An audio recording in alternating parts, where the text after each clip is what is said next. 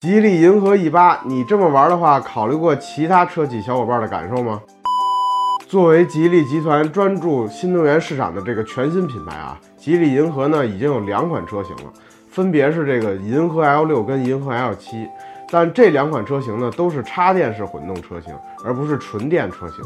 啊，所以呢，银河品牌啊其实迫切需要一台纯电车型。而刚刚上市的这个银河 E 八呢，正是为此而来啊！新车呢共推出了五款车型，售价区间呢为十七点五八至二十二点八八万元。银河 E 八呢这个定价呢确实有点杀红眼的意思，磨刀霍霍呢奔着比亚迪汉 EV、智界 S 七、小鹏 P 七等车型就去了。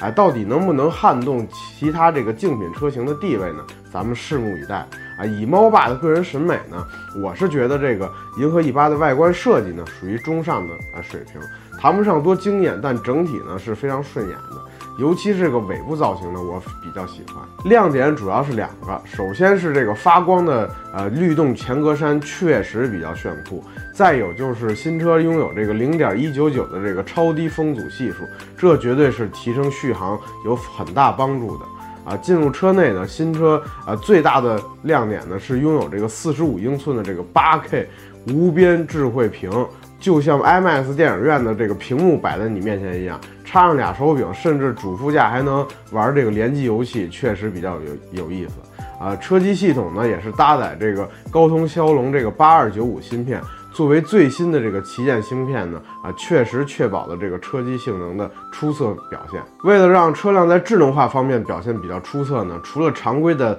呃雷达跟摄像头呢，银河 E 八呢还搭载了一颗激光雷达啊，并且呢，这也是吉利汽车首款搭载激光雷达的车型啊，足以见证呢啊吉利对于该车型的这个重视程度啊。动力方面呢，两驱车型呢是搭载了一台二百千瓦的后电机啊，百公里加速呢是五。五点九五秒啊，四驱车型呢是双电机的啊，则是四百七十五千瓦的最大功率啊，百公里加速呢三点四九秒啊。电池方面呢比较复杂，一共是三种啊，续航里程呢分别是五百五十公里、六百二十公里跟六百六十五公里。那么银河 E 八这五款车型应该怎么选择呢？如果是追求性能的用户呢，那肯定我推荐就是这个顶配的二十二点八八万元的这个星舰性能版车型，因为只有这款车型呢是顶配的这个四驱的车型。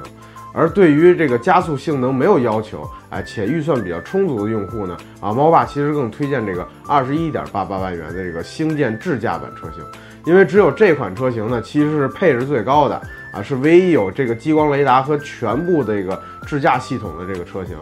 啊，如果你的预算不太充足呢，啊，那我还是比较推荐这个十八点五八万元的这个五五零 MAX 车型，其实也还不错。相比最低配的车型呢，虽然贵了一万，但多出了比较全面的这个自动驾驶的这个辅助系统，以及前排的这个座椅通风、加热啊、自适应远光、热泵空调、手机无线充电等配置，还是比较划算的。啊，好了啊，关于银河 E 八，您还有什么看法呢？欢迎评论区留言，咱们接着聊。